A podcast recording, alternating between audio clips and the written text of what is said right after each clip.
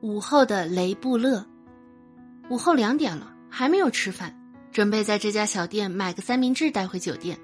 见柜台的榨汁机旁放着香蕉，我说：“来杯香蕉汁。”不是我想象中把香蕉放进去一榨就行，一个香蕉，三个椰枣，一个欧洲香梨，然后加牛奶，最后再放上坚果碎。这东西叫什么？我问小店伙计。雷布勒，他说：“你叫什么？”我，阿卜杜勒。喝着这香甜的雷布勒，我想象最好的雷布勒应该是这样的：纳夫塔产的椰枣，普罗旺斯香梨，巴巴多斯香蕉，荷兰牛奶。我稍后把这计划说给一个死党，他说：“行了，等我都馋掉下巴了，你那雷布勒还没弄好呢，累不累？”我是一实在人，总是兜底交代。当我说出我拿手的德国炖肉是如何做的，很多人都吃惊。就这么简单？我那死党说：“你应该说的玄妙一些，选几寸的肉，什么刀工，什么火候。苹果不能是两片，不能是四片，就得三片。香叶不能是一叶，不能是三叶，就得两叶。你这么说才能显得自己是美食家。什么美食家？我说，我就是好吃，在外面吃着什么东西就想回家做罢了。我认识一加拿大老太，她侄子是调酒师。你千万不能交给开酒吧的。他教我几款鸡尾酒前嘱咐我。我说我不认识开酒吧的，心想这外国人也真是。这世界再怎么小，我也不会认识你侄子那个镇上和他们竞争的那些酒吧呀。不过外国人还是蛮讲商业道德的。咱也讲一下，亲爱的读者，如果你们当中没有开酒吧的。那回头我教你们，还是先教你们可以随便外传我自己发明的吧。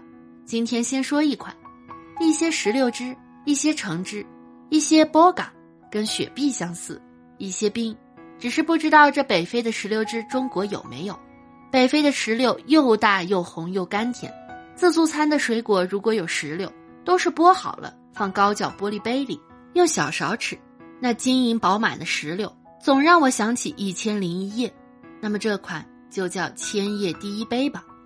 一些石榴汁，一些橙汁，一些波嘎，一些冰，一看就业余。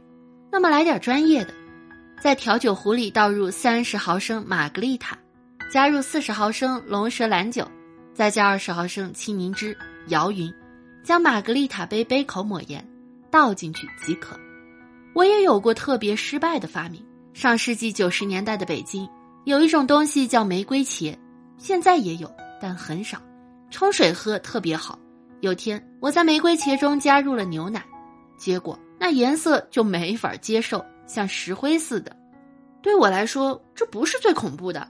我大学同寝室的屁说，有天他把我治牙疼的药水喝下去，好多事情都是心理作用。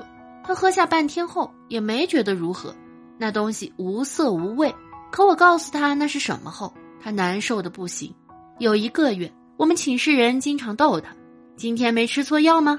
可那也不能怪我啊，我放在桌子上的水杯里，你就喝呀。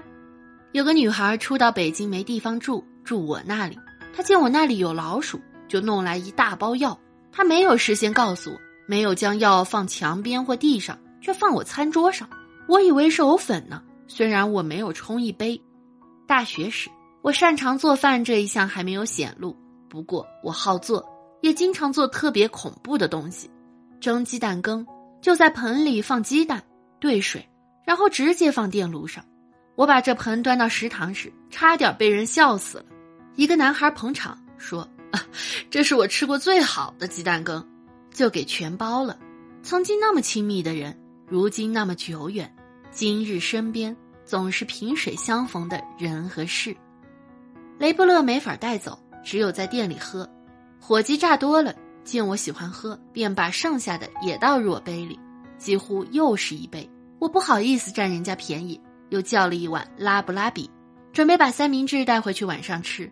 虽然伙计们是陌生人，今天之后和我再不关联，但我还是有小小的虚荣，不想让他们觉得我太能吃。我说。今天我非常非常饿，见我敢说阿拉伯语，他们一惊。你会阿拉伯语？能说一点儿？他们高兴坏了，然后开始教我。我那张餐桌能供三个客人吃饭，可是我把它都占满了。一大碗拉布拉比、三明治晚餐、墨镜、背包，我的本子也摊开，他们把我想知道的写到上面。和我熟悉的人都知道我随身带记事本，他们没事时也翻翻，看那上面他们自己的名字，好多别人的名字，更多的他们不认识的中文字。把他的名字写上去后，阿普杜勒也翻我的本子，吃惊不小。你认识肖克利？是啊，他是我朋友。不会吧？这名字虽然不像穆罕默德那么普通，但也经常会碰到啊。我笑。曾经有一段时间，我每天出门都会认识一个穆罕默德。这是我朋友，确切无疑。他指着那名字后的电话说：“这是他手机号。”他立刻拨通了那个手机。你认识一个叫某某的女人吗？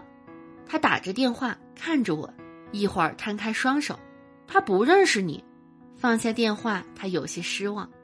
在我本子上留名的人实在是多，说真的，我都记不得这个肖克利是哪个。就像在中国做记者时发名片、收名片一样，绝大部分人都是一面之交，再不联系。可是被人家说不认识，总是很没面子的。我说，我可能告诉他的是阿拉伯名字吧。你还有阿拉伯名？他又吃一惊。有啊，我叫马伯路卡。我这么说说，也就是给自己一台阶。谁知道他竟又拿起手机，这是个中国女人，她有阿拉伯名字，叫马伯路卡。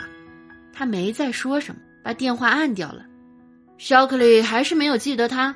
老板过来了，有些为我鸣不平。记得，记得非常清楚。阿普杜勒说，那天认识后，他却再联系不上你了。他望着我，他一直在找你啊。那也没见他多说多问几句啊，老板说，怎么说两句就挂断了？他不想再说了。阿普杜勒道，他等不及了，他已经在来这里的路上了。